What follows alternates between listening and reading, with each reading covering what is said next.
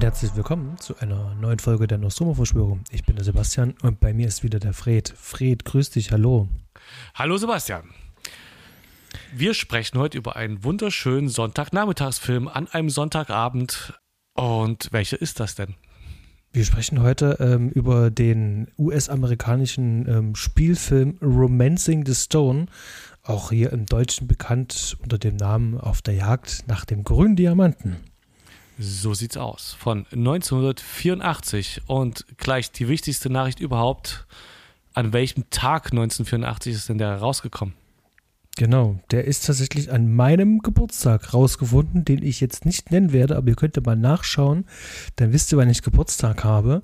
Äh, das habe ich heute nur durch Zufall äh, rausgefunden und ähm, vielleicht erklärt das auch irgendwie ähm, die innige Verbindung, die ich zu diesem Film habe oder auch nicht.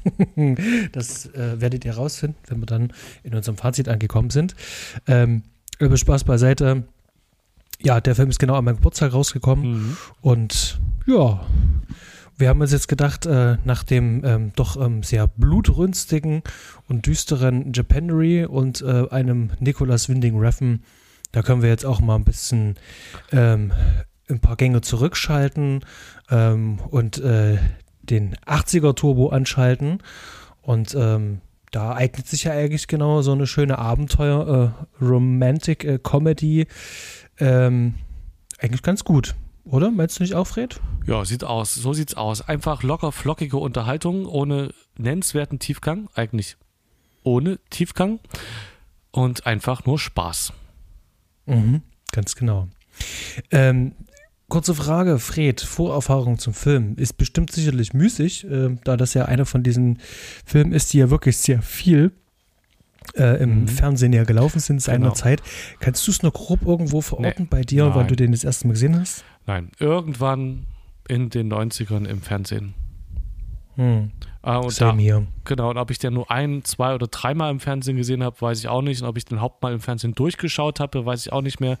Er war mir ein Begriff und ich habe dann äh, in den Nullerjahren irgendwann gesagt, den will ich nochmal schauen. Und dann habe ich ihn mindestens einmal auch ganz bewusst mir angeschaut. Ist aber auch schon wieder um die 20 Jahre her. Mhm. Und bei dir? Ja. Also wie gesagt, ganz ähnlich. Also auf jeden Fall damals im Fernsehen gesehen und der wurde ja sehr häufig und viel ähm, auf verschiedensten Sendern ja wiederholt. Ich glaube, am häufigsten die glaube ich, auf Pro 7, wenn ich das recht in Erinnerung mhm. habe. Und ähm, irgendwann in den 2000ern habe ich mir dann mal die DVD gekauft und zwar die große äh, Abenteuer-Doppel-Edition. Da ist sozusagen ähm, auf der Jagd nach dem grünen Diamanten und auf der Jagd nach dem Juwel vom Nil noch mit drin. Also die mhm. äh, Fortsetzung davon, so als DVD. Die habe ich mir jetzt auch ähm, für die Vorbereitung zu dem Film angeschaut und muss ganz ehrlich sagen, ich werde wie immer mal die, die Blu-ray mal holen müssen, denn dieser mhm. Scan, der ist teilweise ganz grottig und äh, okay. furchtbar. Also Obwohl ich, ich natürlich mhm. diesen, diesen, äh, dieses Doppelformat natürlich cool finde, alle beide Filme drin zu haben. Ähm, aber die Qualität ist jetzt nicht so geil. Also ich habe es auf Amazon mir ähm, halt geliehen und die Bildqualität mhm. ist top. Ist echt schön. Okay. Also Na gut, dann gut restauriert, was aber wahrscheinlich die Blu-ray-Version HD. Ähm, es war echt äh, vom Bild her war es echt ein schönes Bild, richtig schön sauber. Hm.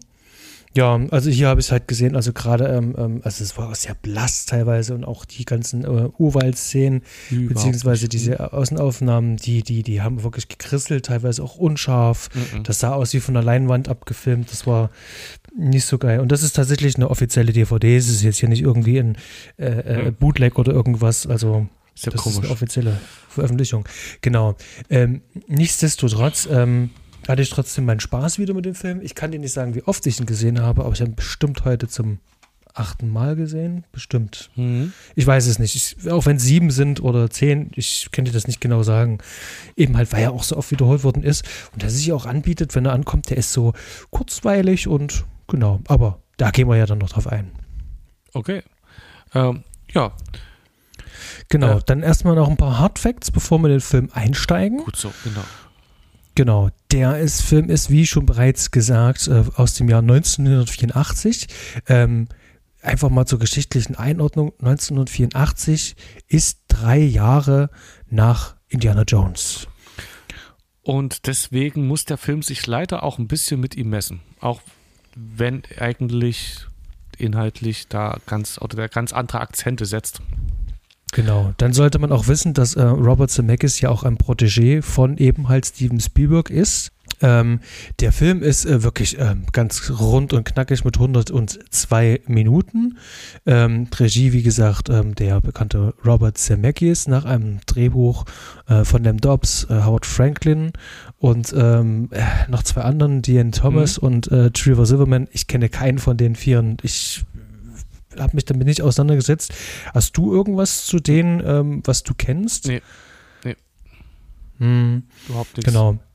Ansonsten, äh, Michael Douglas hat hier ganz klar mitproduziert. Es äh, war ja damals schon sehr umtriebig. Hier mit äh, einer Flug über das Kuckucksnest hatte er äh, sozusagen seine Produzentenkarriere auch mehr oder weniger gestartet.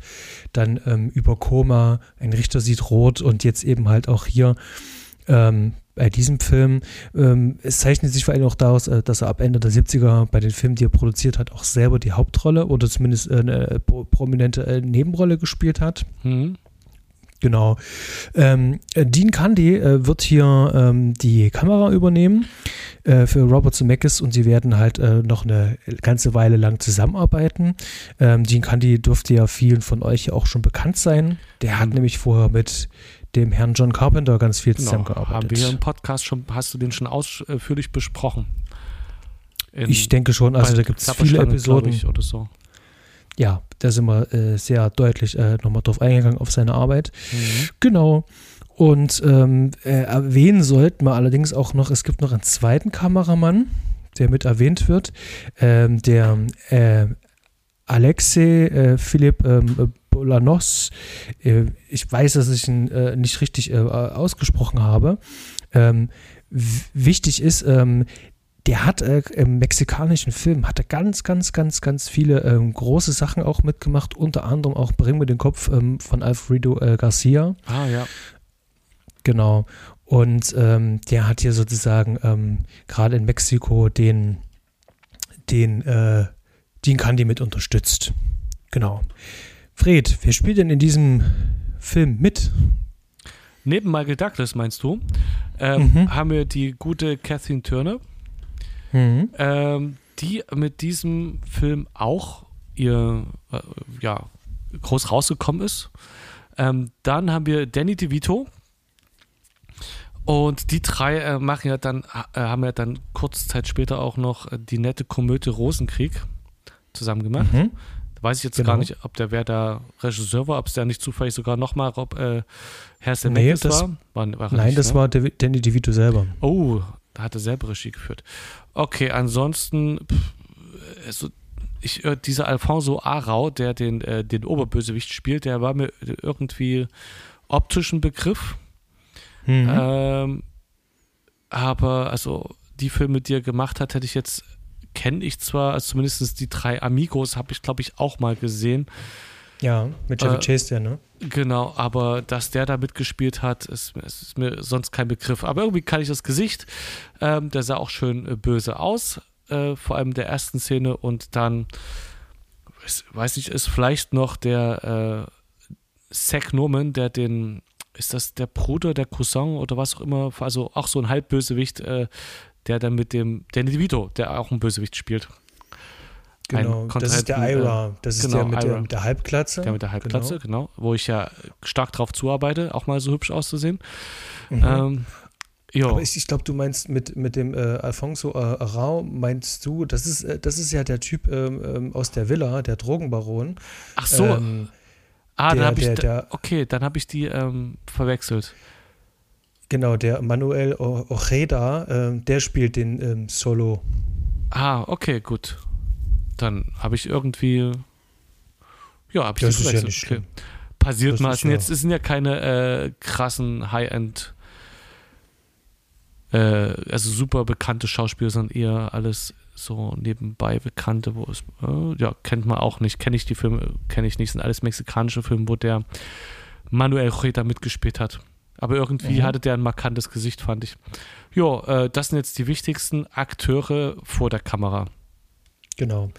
Der Film kommt hier in einem Seitenverhältnis von 2,39 zu 1 und wurde mit Panavision Kamera, äh, Kameras gedreht, mit der Panaflex Gold und wurde dann auch mit den Panavision C und E Series Lenses anamorphisch gedreht, was natürlich viel über den Look auch aussagt.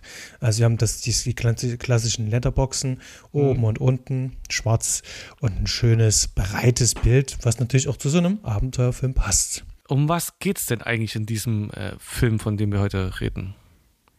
Mhm. In Romancing the Stone geht es eigentlich im Grunde ähm, um die Schriftstellerin Joan Wider, ähm, die deren Schwester entführt worden ist und ähm, äh, ihr Lebensgefährte, also von der entführten Schwester, der muss wohl kurz vor seinem Tod muss der, der hat er eine Karte verschickt nach New York, eben halt an die Schwester mhm. gespielt von Kathleen Turner. Ja. Und ähm, diese ist eine Schatzkarte zu eben halt einem grünen Diamanten. Und jetzt ähm, soll sie äh, nach Kolumbien fahren, in dem Fall nach Cartagena, um dort die Schatzkarte im Tausch gegen ihre Schwester äh, ähm, einzutauschen. Mhm. Tausch, tauschen. und ähm, auf dieser ähm, wilden Tour lernt sie dann den Michael Douglas kennen und ja, da kommen dann noch ein paar andere Leute, die noch an der Karte äh, interessiert sind. Unter anderem eben halt schon der Danny DeVito. Und ähm, ja, dann kommt viel Dschungel, viele Krokodile und wilde Schießereien. Wild, das ist im ja. Grunde irgendwie die Zusammenfassung, es ist im Grunde die Zusammenfassung von dem Film. Genau. Viel mehr gibt es eigentlich zur Story auch nicht mehr zu erzählen. Denn der Rest ist nur ja. äh, ein Auswälzen des Ganzen. Und interessanter ist eher, was da atmosphärisch passiert, also was so diese, die, die Sachen sind, drin sind. Vor allem einmal romantische Komödie. Ich glaube, Abenteuer plus romantische Komödie beschreibt schon einen großen Teil des Films. Ja, ja. Also der englische Titel ist da ja wirklich passt Romancing ja the Stone, genau. Romancing the Stone. Ähm, lass uns gleich mal einsteigen und zwar mit der Eröffnungsszene, denn ich finde, die legt eigentlich schon die Lesart für diesen gesamten Film ja. und wie wir diesen Film eigentlich auch zu, zu, zu deuten haben, was wir damit zu tun haben und wie der eben halt auch spielt mit uns. Und zwar ähm, das ist so ein, äh, äh, so ein Western, so eine Western-Szene. Also ich muss ganz ehrlich sagen, ich kann mich noch äh, an diesen einen Rewatch äh, erinnern, als mhm. ich mir die DVD gekauft habe. Ich war wirklich irritiert. Ich hatte das damals nicht abgespeichert, dass es dieses, ich, diese Western-Szene gab. Ich war auch wieder verwirrt. Ähm, und dachte mir so, hä, ist das jetzt hier der richtige Film? Was zum Geier? Und dann sieht er, hat auch so ausgeleuchtet aus wie einer deiner Lieblingswestern. Ähm, hat mich also visuell wirklich sehr stark an Spiel mir das äh, äh, Lied vom Tod erinnert, zumindest äh, von, von, hm. vom, vom, vom Licht und äh, dem ja, ganzen Look. An einen schönen Italo-Western-Look. Mhm. Ähm, und dann kommt dann aber diese Off-Stimme und du siehst die Gesichter nicht so wirklich und ähm, dann bekommen wir halt relativ schnell mit, alles klar. Das scheint hier irgendwie ähm, wie so eine Art Tagtraum zu sein, äh, bis wir dann mitbekommen, dass das Ganze eigentlich ja bloß ähm, äh, äh, eine Vorstellung sozusagen ist, ähm, wie die Joan Wilder gerade selber das Buch verfasst, also genau diese Geschichte eben halt in dem Buch beschreibt. Genau, als, und äh, als Dichterin von furchtbar kitschigen, vor schwülstiger Erotik triefenden und Mädchenträume erfüllenden äh, böser Mann trifft auf armes, unschuldiges Mädchen Stories. Ganz genau. Ähm, fand ich aber cool, weil äh, du dann trotzdem relativ schnell mitbekommst, das kann doch nicht ernst sein. Das ist also so überhöht und so überspitzt ja. und spielt in dem Fall halt äh, mit einem Genre. Und das finde ich, ähm, und das ist, das ist was ganz was Cleveres. Also dieses Intro ist eigentlich was ganz Cleveres, was diesen Film betrifft, denn der gibt uns schon gleich voraus, ähm, nehmt das mhm. bitte alle nicht so ernst.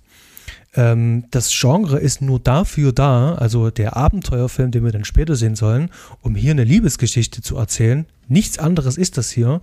Und auch die äh, Suche nach diesem grünen Stein, ja, ähm, die ist halt einfach nur äh, eine, äh, äh, ein MacGuffin, um die Geschichte voranzutreiben. Mehr nicht. Also, und das äh, können wir jetzt sozusagen jetzt hier schon ablesen aus diesem kurzen Intro, was ich einen sehr cleveren Schachzug finde. Ähm, denn damit hat er automatisch äh, diesen ironischen Unterton und ähm, dadurch fällt es einem natürlich auch viel leichter, diesen Film auch ähm, äh, so locker flockig auch aufzunehmen. Also der, der, ist, der ist eben halt so äh, verspielt und so äh, einfach strukturiert und trotzdem äh, so sympathisch. Weißt du, was ich meine?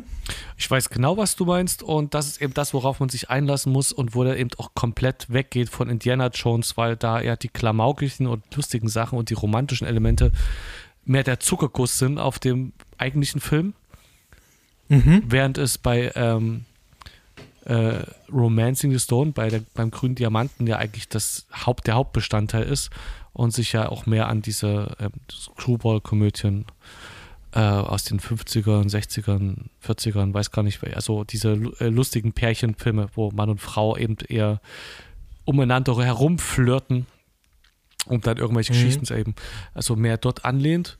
Äh, witzigerweise ist jetzt, habe ich heute durch die Trivia erfahren, dass ähm, der Film musste sich ja auch für die Studios an Indiana Jones messen. Mhm. Und die hatten die starke Befürchtung, dass äh, der Film ganz schön floppen wird. Und hatten ja deswegen äh, Robert Zemeckis sogar die Regie für den nächsten Film schon weggenommen, pro forma. Äh, Cocoon, glaube ich, sollte der eigentlich machen. Mhm. Und da haben sie ihn gleich mal abgezogen davon, weil sie davon ausgegangen sind, dass äh, Romancing the Stone in arger Flop wird.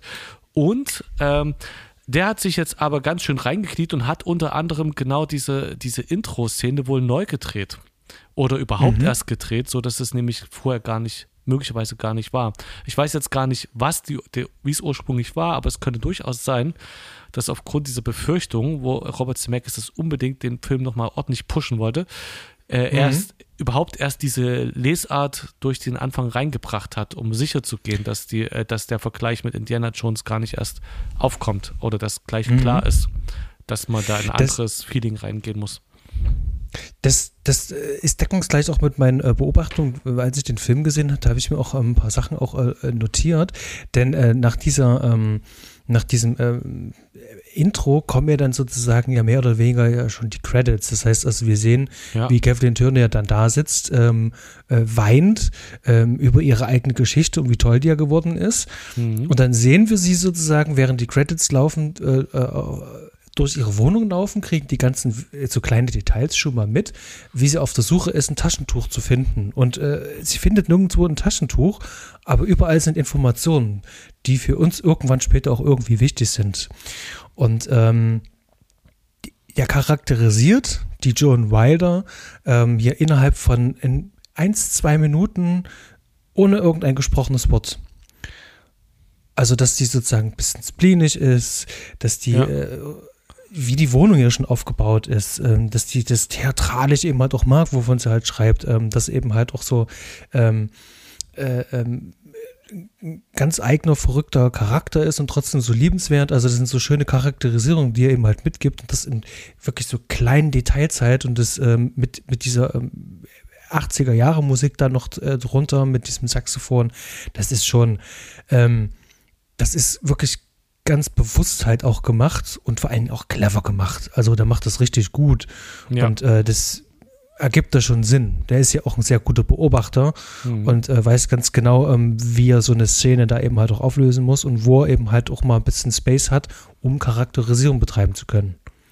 Das klappt super. Der, an dem Anfang rutscht man gut rein. Da hat er dann, in dem Nachdreh wurde ja zum Beispiel auch noch diese Editorin eingefügt, die ursprünglich mal ein männlicher Editor war und das äh, passt aber auch ganz gut, äh, wo die dann diese Männerbeobachtung machen dort in der Bar. Das kommt mhm. ja gleich als nächstes. Das wurde ja auch nochmal neu gedreht. Ja, äh, und da weiß man eigentlich schon ziemlich genau, wo es äh, hingeht und was äh, mit wem es zu tun hat in relativ kurzer Zeit. Genau, habe ich mir auch so aufgeschrieben. Ähm, die Exposition wird wirklich sehr, sehr, sehr effektiv und schnell abgearbeitet, dass wir hier ganz genau Bescheid wissen. Ähm, genau, und ähm, wie wir es ja schon äh, gesagt haben, ähm, in der Story selber ähm, gibt es jetzt ähm, nachdem wir dieses Setting haben, dass wir wissen, sie ist eben halt ähm, Single. Ähm, sie ist eigentlich in Wirklichkeit auf der Suche nach dem richtigen Mann, ihrem Traumprinzen auf dem Ross. Ähm, wird sie ja in diese ganze Sache verwickelt und ähm, muss jetzt nach Cartagena oder nach Cartagena. Nach Kolumbien. Nach Kolumbien. Da habe ich einen schönen Querverweis. NCIS habe ich dahinter geschrieben.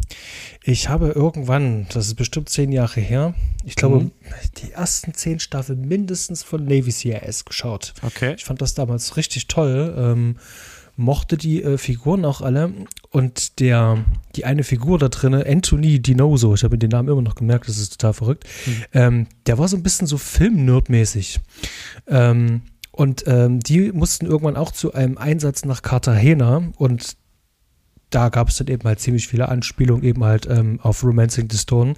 Ähm, fand ich ganz hm. witzig, hm. dass ich, ähm, als ich die Folge damals gesehen habe, mich natürlich sofort an den Film erinnert habe, aber jetzt, wenn ich den Film sehe, mich an Navy CRS erinnere, das ist äh, ganz schön ja. spooky. Das, äh, das genau. ist echt ein witziger, äh, eine witzige Querverbindung, die da angelegt ist. Okay. Mhm. Genau. Dann sind wir eigentlich in Cartagena und äh, dann, dann, dann wird's, ähm, sie kommt ja da auf diesem, ähm, ähm das ist das im Flughafen, kommt da an, ganz viel Verwirrung und ähm, so ein dubioser Typ ähm, schickt die dann in den falschen Bus. Sie möchte ja eigentlich ja nach Cartagena, nee, sie will ja nach Cartagena fahren, sie kommt an diesem Flughafen an und will dann erst nach Cartagena ja. fahren. Und der schickt die allerdings äh, in den falschen Bus und ähm, ist dann mitten im kolumbischen Dschungel dann Danny DeVito sehen wir auch noch, wie er, ähm, wie er versucht, hinterher zu reisen, der auf der Spur ist. Genau, der ist sozusagen ähm, auch, ähm, ähm, der ist sozusagen von den Entführern sozusagen so ein Mittelsmann, so ein, so ein, so ein zusätzlicher, der ähm, äh, gucken soll, dass die auch wirklich jetzt äh, ankommt und aufpasst. Ähm, und äh, es gibt sozusagen insgesamt zwei Parteien, die auch auf der Jagd sind äh, nach dieser Karte. Das eine ist dieser ähm, General Solo. Ähm, den wir erstmal, wo wir erstmal noch nicht wissen, dass es ein General ist, glaube ich, der erstmal als Killer in Erscheinung tritt. Beim genau. ersten Mal. Und äh, die jetzt hier in die falsche Richtung auch gelockt hat. Ähm, und, äh, und die andere Partei? Das sind, sind die Entführer. Das sind die Entführer, genau. Du hast gerade nur den Satz so aufgemacht, äh, zwei Parteien. Ach so. Genau. Ähm, Ach so. Hm. Genau, das sind die zwei Parteien und Danny DeVito vertritt vor Ort in dem Kampf äh, so, äh, die äh, Entführer, die sonst nur so erstmal den meist, Meistteil des Films über nur über Telefon oder äh, als Telefonkontakt zu sehen sind.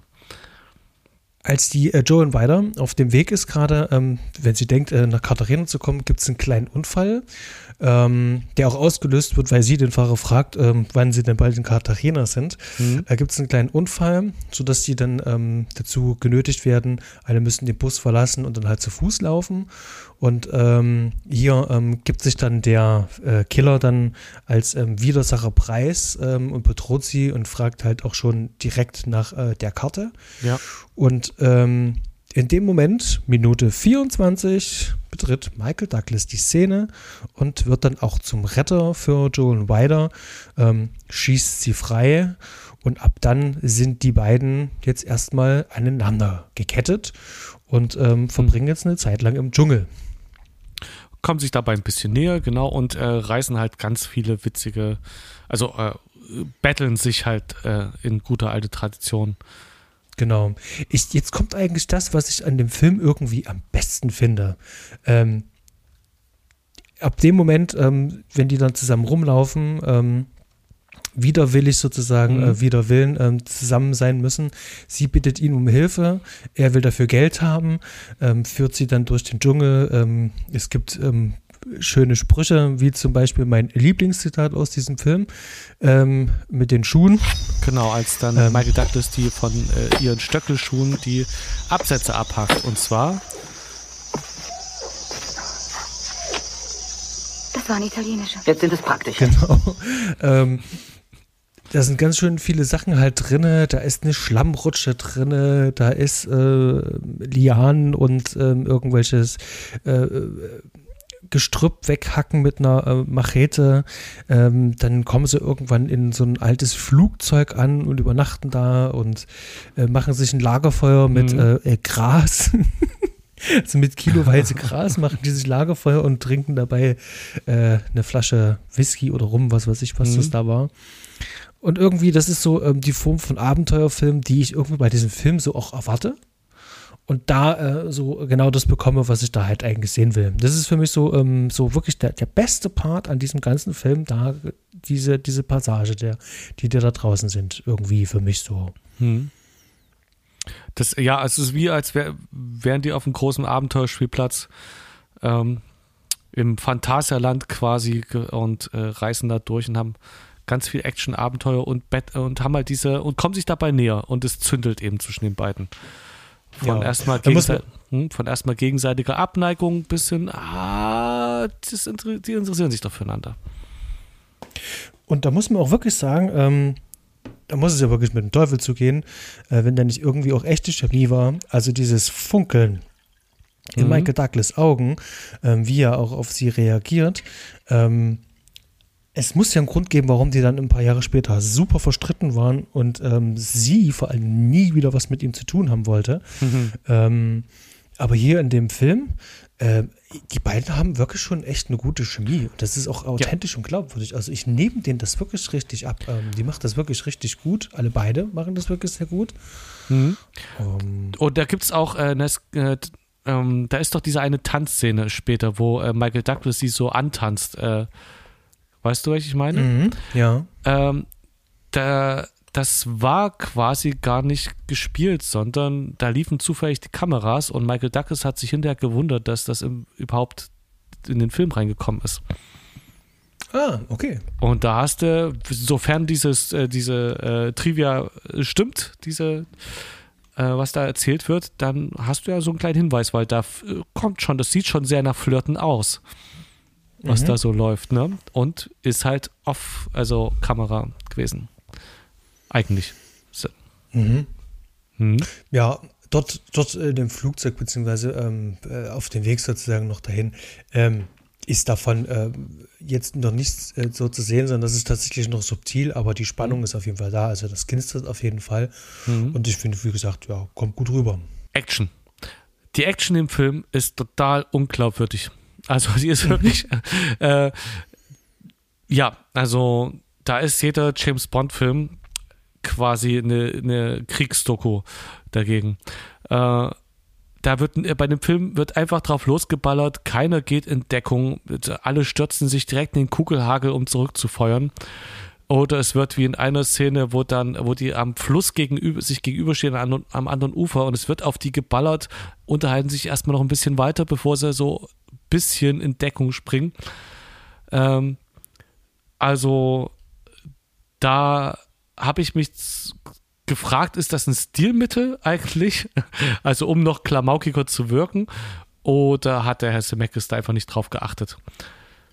Ich finde, da wirkte dann wirklich sehr ulkig und nicht mehr wie ein Actionfilm oder also, also da, das reißt mich dann ein bisschen raus. Mhm. Meinst du jetzt äh, so richtig so ähm, Schießereiszenen oder Verfolgungsszenen oder ähm, also bei den Schießereien-Szenen ist es mir äh, extrem aufgefallen. Ich meine, so bei Verfolgungsszenen, das ist einfach spaßig. Ähm, also, und da ist es einfach irgendwie lustig, sag ich mal. Da kann ich mir aber noch mhm. denken, dass das äh, alles so zufällig, alles so passt, ist okay. Aber wenn jemand auf mich schießt und die Leute reagieren einfach nicht adäquat, sondern bleiben einfach stehen und schießen zurück und unterhalten sich weiter. Also ich mhm. weiß nicht, Schüsse ist sowas, wenn neben mir die Einschläge kommen, dann zucke ich zusammen, dann ducke ich mich, keine Ahnung, dann renne ich weg und dann muss irgendwie, auch wenn du einen Witz einbaust, finde ich, damit, also wenn es halbwegs glaubwürdig ist, muss diese, diese Angst und die Flucht vor den Kugeln irgendwie eingebaut werden. Wenn du aber direkt reinrennst, so wie, äh, also das, das, kann halt nur ein Arnold Schwarzenegger, das ist der Einzige, dem man das wirklich abnimmt oder vielleicht noch Sylvester Stallone, dass die da sich wie Panzer mitten reinstellen, aber bei so zarten Gestalten wie Michael Douglas und Kathleen Turner wirkt mhm. das dann einfach nur noch lustig. Ich da ist, da ist der Action-Faktor, also der, auch, äh, da, mhm. da fiebre ich nicht mehr mit und denke, oh, Gottes mhm. Willen, die werden jetzt erschossen, sagen, ja, es sind halt Platzpatronen. Oder es ist eben so ein, weißt du, wie ich meine? Das ist dann. Ja, ja. Ich, ich, ich stelle jetzt mal äh, eine, eine, These auf. Also mhm. ich, ich werde jetzt hier mal, ähm, ähm, ich habe eine Vermutung zumindest, die werde ich jetzt mal äußern. Mhm. Ähm, wenn ich sehe, dass so viele Leute an dem Drehbuch geschrieben haben und was weiß ich, wie viele uncredited äh, ähm, Drehbuchautoren und Schreiber mhm. da noch mit dran beteiligt waren, ähm, liegt ja die Vermutung ja nahe und gerade auch mit ähm, Robert Zemeckis ähm, ähm wurde schon äh, Arbeit ähm, äh, wieder weggenommen. Ähm, dass man hier äh, als Studio sozusagen vor allen Dingen treibende Kraft war, mhm. ähm, hier ähm, präsentiert von Cent, äh, 20th Century Fox, dass die äh, gesagt haben, wir möchten einen Abenteuerfilm, der im Fahrwasser von Indiana Jones ist. Wir möchten gerne Schießereien haben. Wir möchten ganz gerne ein bisschen Dschungel haben. Wir möchten ganz gerne ein bisschen Liebesgeschichte haben. Also die sozusagen diese, die, die, die äh, Themen da drinnen sozusagen schon vorweggeben. Ja. Jetzt haben die sich aber einen Regisseur ähm, äh, ähm, rangeholt, ähm, der ganz genau wusste, ich möchte hier ganz gerne einen guten Start legen. Mhm. Ähm, ich habe gute Ideen, aber ich muss das jetzt sozusagen machen. Ich muss sozusagen diesen Auftragsfilm jetzt machen und hat sozusagen ähm, nach einem Element geschaut, wie er den Film verbinden kann. Und das ist der ironische Unterton. Und diese ganzen Action-Szenen, die sind zumindest von der Action, von der Inszenierung, sind sie nachvollziehbar. Das heißt, ich weiß also immer ganz genau, wo Personenfiguren ja. sind, wo Schüsse ja. herkommen. Das haut wunderbar hin. Also, das ist ja. auch wirklich ähm, sehr gut und auf den Punkt gedreht. Da wusste er, was er, was er da sehen wollte. Mhm. Aber er hat das komplett überzeichnet. Das ist unglaubwürdig, wie du schon sagst. Und ich bilde mir sehr ein, dass er das auch wirklich bewusst gemacht hat. Okay. Denn ähm, Zemeckis ist auch jemand, äh, der ähm, sehr gerne auf Gewalt in seinen Filmen verzichtet. Also der mhm. macht das nie zum Selbstzweck, sondern ähm, es muss tatsächlich ähm, ähm, wirklich nur eine Story dienlich sein und auf ein Mindestmaß reduziert sein. Ähm, und das durchzieht sich durch seine ganze Karriere. Also da, wo es vermeiden kann, macht es eben halt auch auch. Mhm. Das sieht man auch ganz gut in den Zurück in die Zukunft Filmen. Da gibt es ja viele Momente, wo man ja eigentlich eine Waffe ziehen könnte, wo es der mhm. Film eben halt auch nicht tut, selbst im Wilden Westen. Ja. Ähm, und deswegen äh, kann ich dir da, also zumindest äh, von dem, was ich jetzt hier sehe, was, was jetzt hier ähm, an, an, Trivia, an, an, an, Fakten, die wir zusammengetragen haben, ähm, ergibt das für mich so ein schlüssiges Bild. Also, dass ich dir ähm, aus meiner Sichtweise wirklich die Frage beantworten würde mit, ja, der hat das abs okay. absichtlich gemacht und überzeichnet. Es, letztlich passt es ja zu dem, der Film fängt ja, wie wir schon gesagt haben, schon so an, äh, dass es genau. sich nicht ernst nimmt. Und es passt auch rein. Also, es passt ins Gesamtbild, aber da entsteht eben nicht das Feeling, dass man sonst von Action und Schießereien erwartet, sondern es ist eher eine richtig spaßige, fast kindliche Art von Action. Genau. Ähm, äh, es ist auch vor allem so, einige Sachen sind ein bisschen romantisiert, manche Sachen sind äh, bewusst mhm. überhöht. Mhm. Ähm, also ganz viel ähm, ähm, ähm hin und her äh, gewischt. Und so mhm. wie wir das uns auch schon aufgeschrieben haben und im Vorgespräch schon bemerkt haben, äh, der Suspension of Disbelief, der ist mhm. hier sehr, sehr, sehr hoch, denn wir haben es hier mit sehr vielen Zufällen zu tun, auf die man sich wirklich einlassen muss. Ähm, und der Film, wie gesagt, gibt es ja schon von Anfang an mit, wie wir ihn zu verstehen haben. Von daher stellt sich mir dann nie die Frage, sondern dann lasse ich mich eben halt auf dieses Abenteuer ein. Ja, genau. Genau. Ähm, um den Rest, der da jetzt, also äh, gerade bis, bis zur Mitte dann so ähm, zusammenfasst, äh, habe ich mir von uns äh, was aufgeschrieben, was es mhm. ganz gut trifft, nämlich ähm, auf der Flucht vor dem General und auf dem Weg zu den Entführungen ähm, an der Seite ähm, mit einem ähm, äh, unausstehlichen Antihelden wird Joan Wider ähm, langsam bewusst, ähm, dass die Realität in ihren Stories, ähm, äh Quatsch, äh, dass die, die, die, die Realität äh, mit ihren Stories da eben halt kollidiert. Mhm. Und ähm, sie jetzt halt richtig merkt, dass das halt alles gar nicht so romantisch ist, wie sie es halt äh, vorstellt. Ähm, und ich finde es ja. eigentlich äh, äh, ganz witzig, das ist immer so ein Hin und Her. Also jetzt ist es gerade, weil du sagtest, jetzt kommt ganz viel äh, Action und die so überinszeniert ist. Ähm, die werden jetzt richtig an die Hand genommen und äh, wir fahren jetzt ein bisschen weiter Achterbahn. Das passiert jetzt die ganze Zeit. Genau.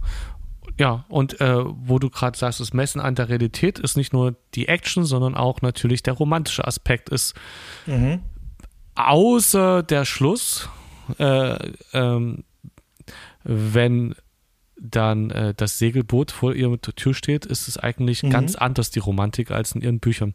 Da ist dann so ein Raubein, der so, der sie sogar eigentlich so halb verarscht und äh, auf ganz andere Sachen aus ist und der gar nicht lieb mhm. und nett und der äh, Ritter ist, sondern eher in Ekel stellenweise und ja, bösartig mitunter. Genau. Ähm, viele Wendungen passieren. Ähm, am Ende ähm, kommen die beiden sich natürlich sehr nah. Sie sind dann auch irgendwann mhm. in Cartagena oder irgendwo vor Cartagena angekommen, haben schon ein Hotel ähm, und überlegen sich dann da, Mensch, wir könnten doch einfach den Diamanten oder also diesen Schatz, die wissen zu dem Zeitpunkt gar nicht, dass es ein Diamant ist. Ähm, ähm, El Corazon oder irgendwas heißt ja doch, ne? Ja. Ähm, das dass die sagen, hey, wir holen uns jetzt einfach äh, schon mal äh, das, was dort da ist. Da haben wir ein zusätzliches, ähm, ähm, eine Sicherheit für uns und haben trotzdem die Karte, weil die wollen ja die Karte.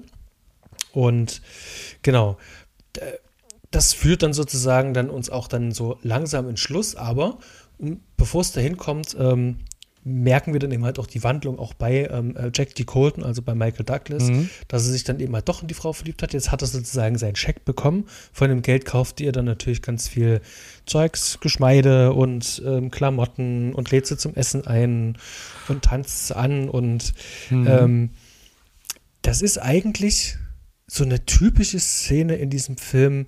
Ähm, auch das ist wieder komplett überhöht alles mit der ganzen Musik, dieses ähm, überromantisierende.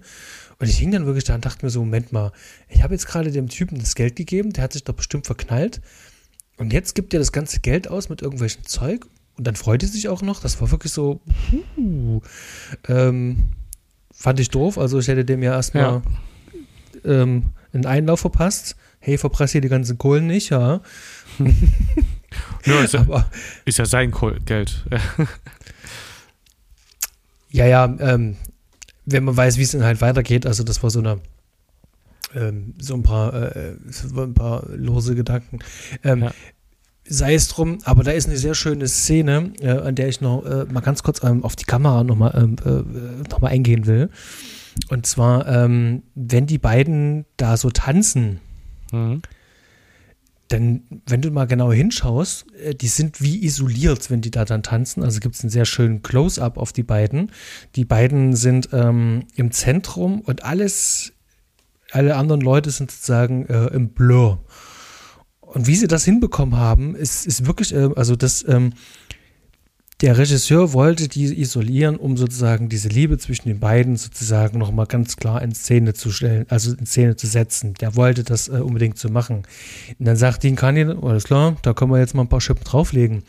Das heißt also, die haben mit einem teligen, anamorphischen Objektiv bei mhm. offener Blende gedreht, um diesen Effekt zu er erreichen.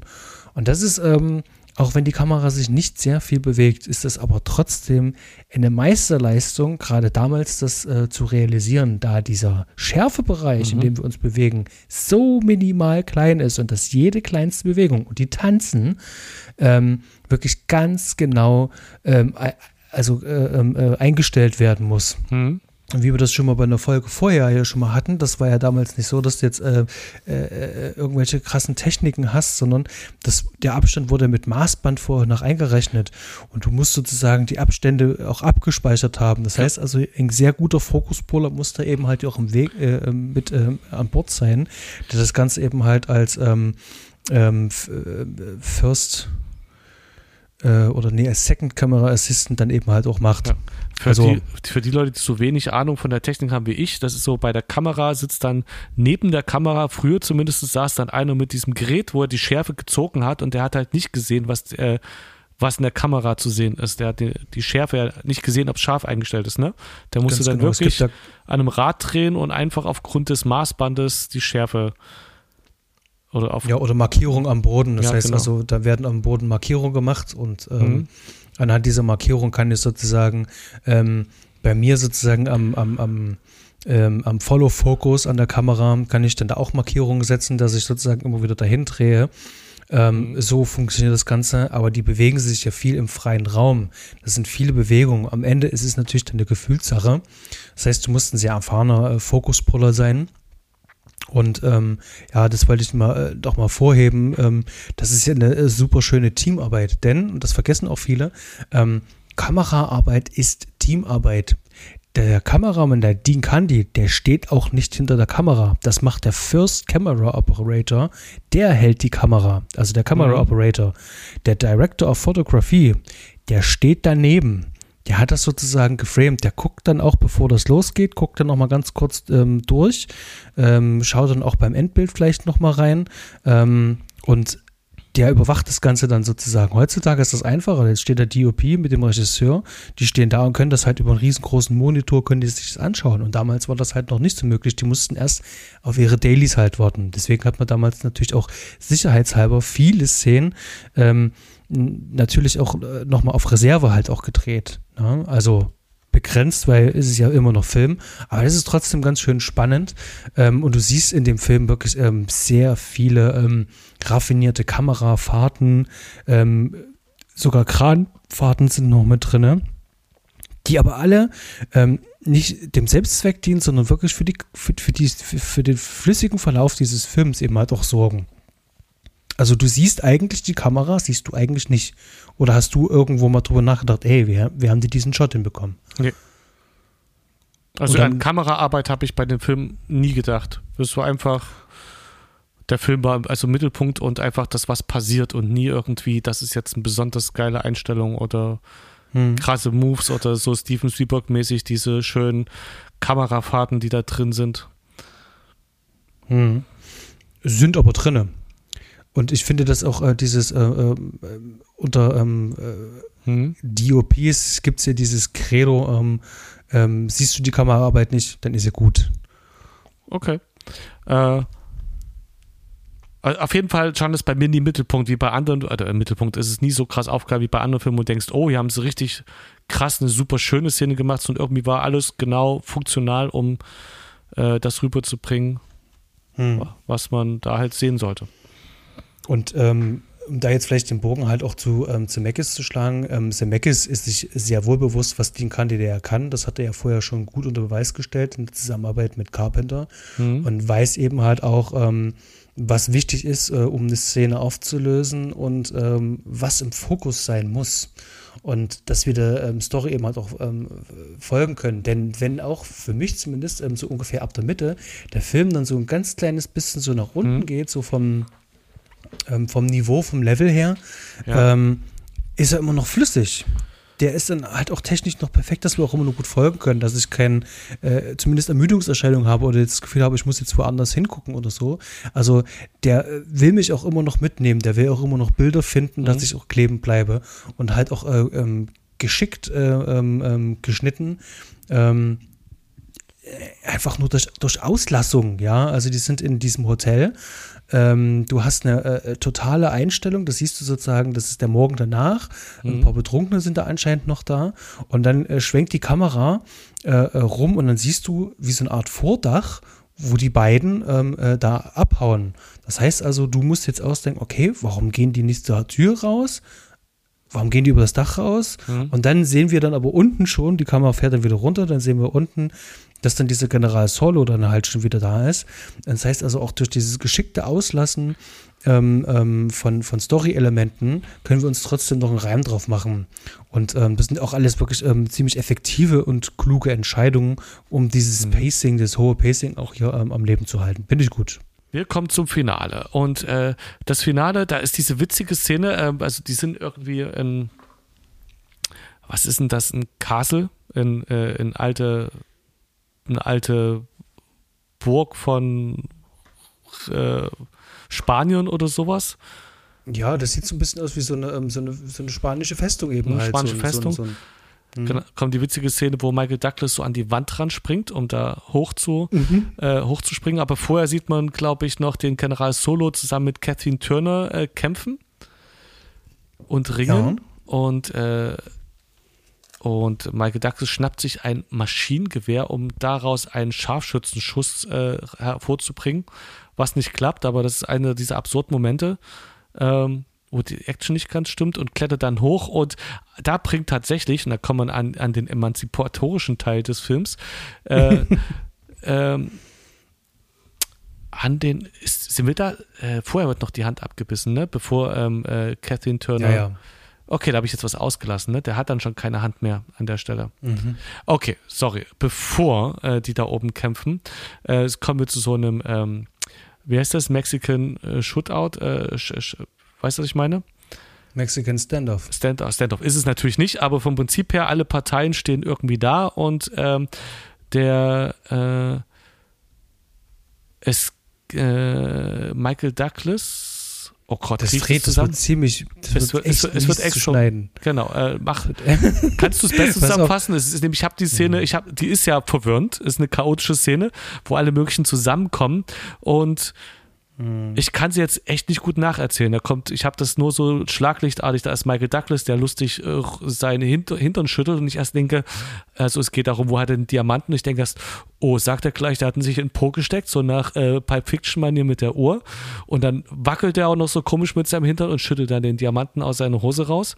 Ähm, es ist eine verwirrende Szene. Ich kann die gerade chronologisch nicht wiedergeben. Hm. hm. Fred, lass uns einfach mal zum, Richtung Ende gehen, das Finale mhm. uns einfach anschauen. Das ist ja, ja. ein bisschen verwirrend. Da passieren ja, ganz ja, viele Sachen. Genau. Da müssen ja die, eben halt genau diese Handlungsstränge, das ist so eine chaotische Szene, müssen da jetzt eben halt auch mal aufgelöst werden, beziehungsweise aufgedröselt werden. Ähm, also zum einen, die finden den Diamanten. Ja. Allerdings sind sie die ganze Zeit im Auto von Danny DeVito. Der. Das habe ich jetzt genau. ganz ausgelassen, genau. Hm? Genau. Ähm, da kommt es dann eben halt auch äh, wieder äh, zu äh, Konfrontation mit dem General Solo. Die können aber wieder fliehen und ähm, dann sind beide dann getrennt. Die werden dann sozusagen bei der Flucht getrennt, Fluss, an einem Fluss. Jetzt muss also Joan Wilder und Jack T. Colton jeweils sozusagen zum Ziel kommen, denn das Ziel ist, die wollen ja die Schwester ja retten. Genau. Das heißt also, die wollen sich da in einem Hotel in Cartagena treffen und ähm, Kathleen Turner kommt zuerst an, also John Ryder kommt zuerst an, nimmt Kontakt auf mit den Entführern und dann treffen die sich dann dort in dieser spanischen Festung oder es sieht aus wie so eine spanische Festung. Ähm, ja, und ähm, dort ähm, bei diesem, bei diesem Zusammentreffen mit diesen Entführungen kommt dann eben halt noch der General Solo, die dann, e, also der ja den Michael G. Colton, ähm, nee, Jack G. Colton, ja, ja, genau, ähm, ähm, schon, schon gefangen hat und äh, da übereignet sich die Erschlagnisse. So, genau, so sieht's aus. und ähm, ganz viel passiert. Ähm, es werden Arme abgebissen von Krokodilen und da, genau, ähm, da, da, sind wir dann bei dem Punkt, wo du gesagt hast, Zemeckis, äh, da habe ich vorhin kurz so ein bisschen gestutzt, sagt, der setzt kaum Gewalt ein und da habe ich mich an diese herausragende Splatter-Szene erinnert, die einzig wirklich blutige, als dann dieser Armstumpf da rum äh, rumtropft. Mhm. Ich finde es witzig. Ich habe nämlich vor ein paar Tagen habe ich ähm, im Deutsch heißt der Film ähm, Der Horror-Alligator, also mhm. Alligator von 1980 von ähm, dem oh, wie heißt er, äh, Louis Edward äh, Louis Cheek oder so. Ähm, gucken dir an, der macht echt Spaß. Also der ist echt cool, der echt? ist auch ähm, schön inszeniert. Und ähm, die Effekte hat mich an den Film erinnert. Witzigerweise ist genau dieser Regisseur von diesem Alligator-Film der Regisseur von Teil 2 von dem. Finde ich auch ähm, sehr ja. witzig. Ja. Aber die Kroko-Effekte sind schon echt ganz schön cool. Das fetzt schon. Und das ist halt auch überzeichnet. Also blutrünstig. Ähm, es sieht aber trotzdem witzig aus. Also selbst als kleiner Junge habe ich da niemals Angst gehabt, weil das war für mich so man sieht eben halt auch, dass das eine Puppe ist. Und der will auch, dass, dass man sieht, dass es eine Puppe ist. Hm. Also, dass da halt einer oder zwei Leute da halt drinnen sitzen und dann mit ihren Händen diesen riesengroßen Mund da halt bewegen. Also, das war schon. und gerade dann halt auch wie dieser äh, äh General Solo dann äh, äh ständig dann seine Zigarre dann anstecken muss. Der, seine gottverdammte Hand ist gerade abgebissen, ja, und äh, was macht er? Er muss sich eine, eine Zigarre anstecken. Selbstverständlich. Und das, das, sagt, das, das sagt doch schon alles äh, äh darüber aus, ähm, wie, wie, Robert Zemeckis ähm, ähm, äh, genau. genau. darüber nachgedacht hat. Also dem ist äh, schon klar, ähm, das, das muss ich jetzt hier überzeichnen. Das, ähm, das, das will ich gar nicht, dass das so ernst genommen wird. Das will er gar nicht.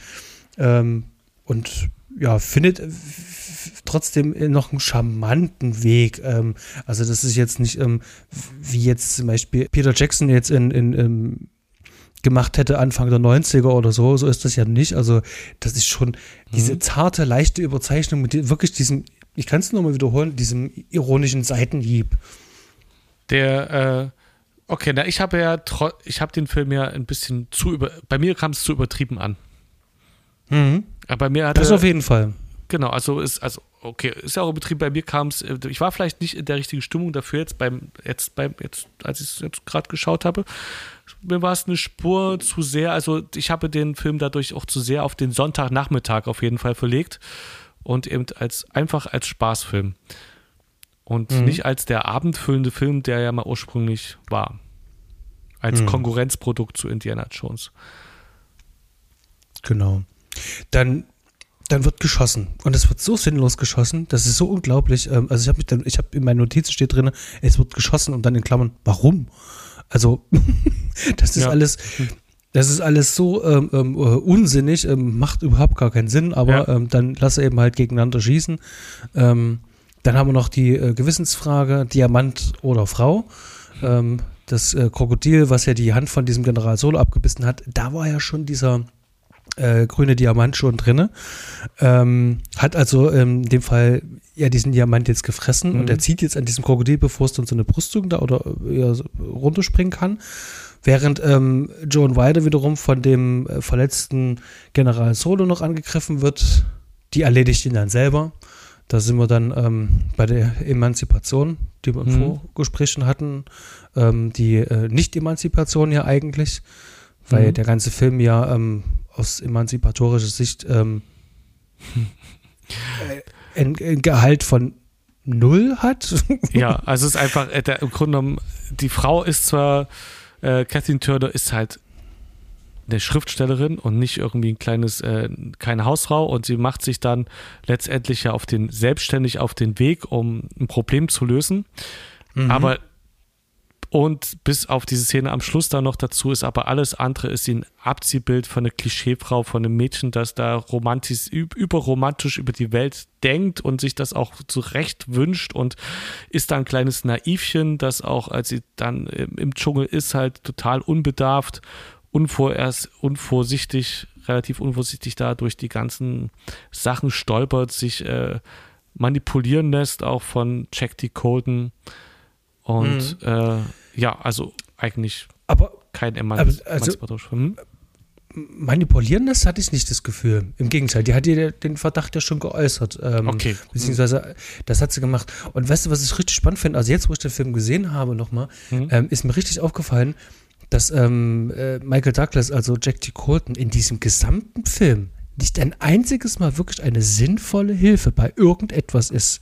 Hm. Entweder er handelt aus egoistischen Motiven ja. Ja. Ähm, und wenn es dann zu einer brenzlichen Situation kommt, wie zum Beispiel, die sind in dieser Villa von diesem Drogenbaron zum Beispiel, ja. sie hat die Situation einfach nur durch ihre Anwesenheit gelöst, weil sie die Schriftstellerin ist, aber nicht er. Ja. Ähm, er wird ja auch immer beiseite geschoben und ähm, ähm, es ist egal, wo die hinkommen, er ähm, ist nie für irgendwas halt gut, außer um dann halt von ihrem Geld Klamotten zu kaufen. Das hm. kriegt er halt hin. Ich so, also, hm? Ganz am Anfang, wo er in Entscheidung tritt und schießt, ist er erstmal in dem, in dem Moment gerade sinnvoll, aber dadurch aber er schießt ja nicht wegen ihr, sondern er, er, schießt, weil auf ihn geschossen wird. Weil er bedroht wird, ja. Genau. Stimmt. Stimmt. Richtig. Und ähm, er hackt ihr ja nicht ohne Grund die Schuhe ab, sondern damit es halt schneller laufen kann. Also sprich sozusagen, es sind alles äh, äh, eigennützige ähm, mhm. ähm, äh, Dinge, die er tut. Und er sagt es ja auch im Film. Und, äh, weil jetzt zum Ende ähm, war irgendwas, ich glaube in dieser Höhle, da sagt sie auch noch so, dass äh, äh, sowas noch nie jemand getan hat äh, für sie und er sagt, das ist das erste Mal, dass ich überhaupt für jemanden irgendwas getan habe und selbstlos, also das wird da sogar tatsächlich sogar noch mit ja, angesprochen. Stimmt, genau. Genau, also bis, also wirklich, äh, es gibt zu keinem Moment, außer das Ende halt, äh, wo er tatsächlich wirklich Held ist ähm, und irgendwas für sie tut. Weil das macht ja. sie eigentlich immer selber. Das war vor, in dem Fall auch beim Vorgespräch ja so meine, ähm, in den Raum geworfene, äh, haben wir es hier mit der Emanzipation der Frau zu tun, aber eigentlich haben wir das ja gar nicht, weil diese ganzen Umstände führen ja nur dazu, dass das so ist. Ja, also du hast halt ein Arschloch und genau. halt äh, eine Träumerin. Genau, so, hast, die müssen jetzt sozusagen in diesem verrückten Setting halt nur zurechtkommen. Du hast umgedreht aber auch keinen Mann, der ein wirklich ein Vorbild ist. Also du hast nicht nur eine, ein Abziehbild von einer Frau, sondern du hast auch, äh, der Mann wird jetzt auch nicht überhöht dargestellt, sondern auch einfach als äh, Arschloch, wie du schon sagtest. Genau, er wird äh, als sehr unsympathischer, äh, mhm. sympathisches Arschloch dargestellt. Genau. Ähm, wir sind dann irgendwann am Ende. Ähm, alles ähm, geht gut aus. Ähm, alle sind glücklich. Ähm, mhm.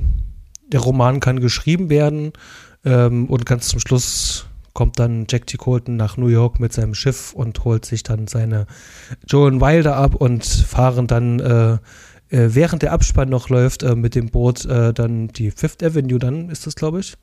Ähm, fahren sie dann runter mit so einem Tieflader, wo das Boot drauf ist und hm. dann ist der Film zu Ende. Also er segelt sozusagen ähm, sprichwörtlich mit ihr davon, aber eben halt auf einem Tieflader durch New York. Trotzdem, da wird der Film nochmal schön happy-endig und romantisch, so wie er die ganze Zeit ja, so wie sie es äh, gewünscht hat. Da geht, äh, mhm. geht die Mädchenträume in Erfüllung. Ja, aber ich finde das dieses Ende, dieses Davonsegeln mhm. und wie das stattfindet, ich finde, das ist wirklich so dieser, dieser schöne Bogen halt auch zu dem Anfang. Ey, nehmt das bitte bloß nicht ernst, was mhm. ich euch jetzt hier gezeigt habe. Ihr kriegt jetzt hier ein Kitschende, aber dann will ich das auch ein bisschen ähm, selbstironisch halt machen, dass ja. er schon mit dem Schiff halt ankommt. Dann müssen wir A, keine Perspektivwechsel oder sowas machen, sondern der kommt jetzt mit seinem Pferd tatsächlich an, um sie zu retten oder abzuholen, mhm. aber dann eben halt ähm, über Umwege halt. Und ich finde das, ähm, das, äh, das gibt dem, dem, dem, dem Film dann, der dann am Ende sich dann wirklich so ein bisschen so verloren hat, gibt er nochmal die, die, die, nochmal diesen, diesen, diesen Backlash, also diesen, diese mhm. Schliff zum Anfang, also diesen, diesen, ähm, wie sagt man dann, wir schließen wieder mit, genau, mit. Der schließt den Kreis, es Genau, danke. Es, es, schließt den Kreis wieder mit dem Anfang und endet eben halt auf einer ähm, schön positiven ähm, und überhöhten Route. Und das, das hat dann irgendwie Spaß gemacht. Gerade ja. mit der Musik dann halt. Ähm, ich, ich, mochte auch das Thema, dieses äh, äh Love-Thema, was sie da hatten. Was ähm, Alan Silvestri, den wir die ganze Zeit jetzt hier auch ähm, irgendwo den Tisch gekehrt haben. Ja, das, äh, ich stand noch drauf auf meiner Liste, hätte ich noch gesagt. Ja. schön, schön ähm, komponiert hat, genau. Genau, genau Alan Silvestri, äh, manchmal ist die Musik wirklich arg 80s, also so ja. richtig, haut drauf, 80er Jahre Synthi irgendwas. Ähm, es war auch die, der Beginn von Robert Zemeckis und Alan Silvestris Zusammenarbeit, die dann, soweit ich gelesen habe, immer zusammenarbeiten, wenn mit äh, Zemeckis zumindest, immer mit ihm. Mhm.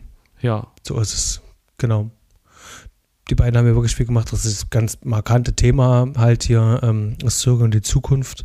Ähm, genau, falls wir es überhaupt noch nicht gesagt haben, der Film äh, mit seinem Erfolg hat Zemeckis überhaupt erst ermöglicht, Zurück in die Zukunft machen zu dürfen und zu können. Ganz genau. Alleine das deswegen ist, ist dieser Film zu würdigen. Und ich bin mir halt auch sicher, dass auch äh, andere Studios ähm, das halt auch gesehen haben. 20th Century Fox äh, hatte da hier offensichtlich kein Vertrauen. Und mhm. Zemeckis hat aber aus diesem ganzen, ich sag jetzt mal, Scherbenhaufen trotzdem was gemacht und man erkennt auch seine Handschrift, mhm. ähm, dass der Film sozusagen ähm, insgesamt eine Tonalität auch hat. Das ist ja auch was Wichtiges, ähm, dass du, ähm, wenn du eine Tonalität äh, in dem Film, wenn die ständig wechselt, dass, dass ich dann dem Film auch insgesamt nicht mehr folgen kann. Und der Film versucht sozusagen so ein bisschen wie aus einem Guss halt zu sein ja. und ähm, hat so viele kleine Details, ähm, die dann so wie so ein Zahnrad ineinander eingreifen. Und das sind viele clevere Entscheidungen. Das werden die anderen Studios gesehen haben und gesagt haben, nicht nur, dass der Film erfolgreich ist und nicht nur, dass wir den sozusagen jetzt mit dem Namen pushen können, wir wissen eben halt auch, dass wir ähm, jemanden haben, dem wir Projekte auch anvertrauen können, weil sie eben halt auch handeln kann. Und ich glaube, ähm, das ist ihm auf jeden Fall mit diesem ähm, Erstlingswerk hier ganz gut gelungen. Ja, definitiv. Fred, ich habe hier Bitte. noch ähm, hm. einen Punkt. Das ist ein kleiner Fun-Fact aus der Trivia. Erzähl mal. Und zwar die Joan Weiler wird hm. ja, wenn sie zu diesen ähm, Entführungen fährt, muss sie mit so einem Boot übersetzen. Dieses Boot heißt Orca. Orca, so wie der, der Killerwal. Wie der Killerwal oder wie das Boot aus Der Weiße Hai, was die oh. Orca war. Oh. Das hatte ich nicht mehr auf den Schirm. Auch ein Film, den ich äh, erst einmal gesehen habe. Ha! Und das ist lange her. Das ist äh, natürlich. Den Weißen Hai hast du nur einmal gesehen? Mhm. Okay. Oh, wir müssen hier was nachholen. Äh, es ah. gibt ein sehr schönes Mediabook, was ich dir wärmstens äh, ans Herz legen kann. Ähm, sehr zu empfehlen. Dann, äh, genau, dann besprechen wir das mal. Äh, aber dann ist das ja auch ein schöner Verweis, zumal ja, wie gesagt, Robert Zemeckis und Steven Spielberg auch arg, äh, gut zusammengehören. Ich denke, das ist auch der Querverweis so das an denke ich auch. Steven. Ähm, sein erster Film, sein erster großer Film und mein erster großer Film. Ja, aber Spielberg hatte ja trotz alledem vorher ja schon eins, zwei Filme ja schon, schon gemacht gehabt. Ähm, Duel und ähm, Sugarland Express. Sugarland ja. Express. Genau. Wie dem auch sei. Fred, lass uns nicht zu weit ähm, ähm, äh, davon gleiten. Ähm, lass uns ins Fazit reinspringen. Wie fandest du den Film? Er hat absolut, äh, er hat auf jeden Fall Spaß gemacht. Ich hatte zwischendurch ein bisschen, konnte ich mich auf den Klamauk nicht ganz so einstellen. Hm. Ähm, hatte das auch nicht mehr so auf dem Schirm, dass der ähm, so klamaukig war. Ich hatte auch mehr den Abenteuerfilm-Aspekt noch im Kopf. Ist, wie gesagt, auch bestimmt 15 Jahre mindestens her, dass ich den zum letzten Mal gesehen habe. Äh, es ist für mich so ein richtiger Sonntagnachmittag-Film. Auf der Couch rumlümmeln, mhm. draußen ist schlechtes Wetter und dann tut man sich so einen Film an, der einfach nur Spaß macht, der einem nicht äh, in irgendwelche tieferen Betrachtungen über das Leben reißt und ähm, ja, der sich einfach wegguckt. Mhm, mhm. Ja, wie sieht es bei dir aus?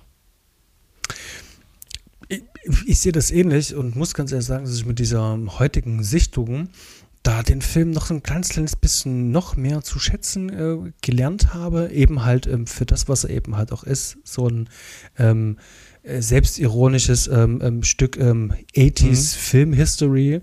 Ähm, was gerade aus diesem ähm, Betrachtungswinkel echt viel Spaß macht halt, weil es sind halt die typischen 80s Trademarks drin. Wir haben äh, einen mhm. super tollen Cast. Ich sehe den Michael Douglas gerade in den 80er Jahren Film so, so, so gerne. Der, der, der, der, der, der, der bringt das so überzeugend und charmant rüber, egal was da für ein Ekel ist. Ähm, ich mag Kathleen Turner wirklich sehr. Ähm, sie, sie macht das auch wirklich echt toll in dem Film. Auch ähm, diese, diese, die, die, kleine Rolle von Danny DeVito.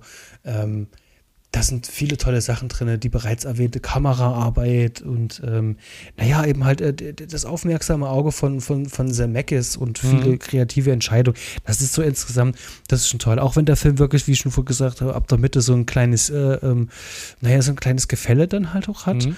Ähm, stört mich nicht, weil insgesamt er endet wirklich auf einer schönen äh, schönen Note und das ist so ein kleines ähm, Evergreen. Den kann ich mir einmal im Jahr wirklich anschauen, wie du sagst, Sonntag, es ist verregnet, es ist verschneit oder sonst irgendwas. Ähm, dann gucken wir sich den Film an und ja, alles ist schick. Ähm, klare Empfehlung, aber wem empfehlen wir den Film? Äh, wahrscheinlich habt ihr den alle schon gesehen. Und deswegen habt ihr wahrscheinlich auch, ähm, ach, da hören wir mal die Folge reingedrückt. äh, ja, wer noch nicht gesehen hat, äh, schaut euch an. Wer ihn schon gesehen hat, schaut euch nochmal an.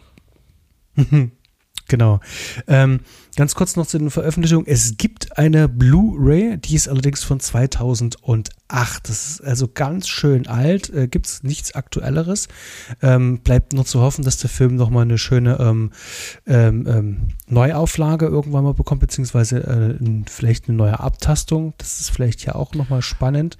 Äh, äh, ja, wie gesagt, für die Nichtsammler, die sich mit einem, äh, die auch gern digital leihen, die Version, die bei Amazon drin ist, außer dass man nur den Originalton zur Verfügung hat und kein, äh, nur, den, nur die deutsche Synchro.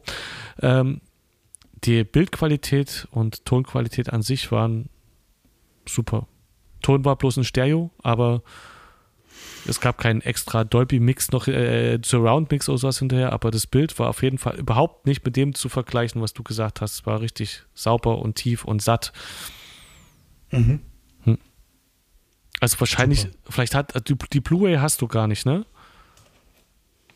Nee, ich, wie gesagt, vielleicht, wie vielleicht ist, hab, vielleicht hat die DVD. Vielleicht hat die Blu-ray, vielleicht ist das ja das Bild, was ich gesehen habe, das Bild, was äh, von der Blu-ray ist und das für dich jetzt durchaus ausreichend, um den Film genießen zu können.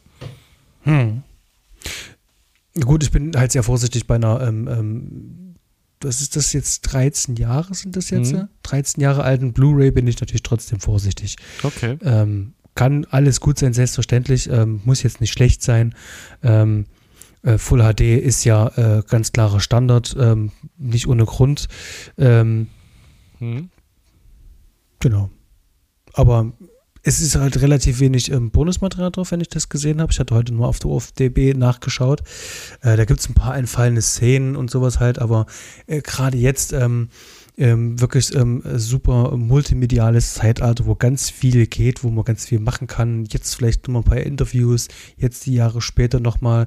Ähm, die leben ja auch alle noch. Das heißt also, da kann ich mir schon was vorstellen, dass man sagt, Mensch, der Film äh, hat jetzt zum Beispiel in drei Jahren hat er dann halt sein 40-jähriges Jubiläum, dass man da was macht. Also in die Richtung habe ich eigentlich so abgezielt. Noch so ein, mit schön viel Bonusmaterial und einem schönen Booklet drin oder sowas. Genau. Und vielleicht ähm, ähm, so eine schöne Schatzkarte so innen drin, weißt du, was ich mhm. meine? Ne? Jo. Für die ganzen ähm, Mediabook-Jäger ähm, ähm, und Sammler für, für die Sammler. Okay, dann haben wir es doch im Kasten, würde ich sagen. Denke ich auch. Ich bin soweit fein. War ein schönes ja. Gespräch, schöner kleiner. Film. Und äh, denkt dran, ähm, gebt uns eine kleine Bewertung bei iTunes, schreibt uns jo. gerne E-Mails und jo. Nachrichten. Habt ihr Filmwünsche, Fragen? Haut's einfach raus. In diesem Sinne, bleibt gesund. Bis zum nächsten Mal und ahoi. Ciao, ciao. Drück mal auf Stopp machen.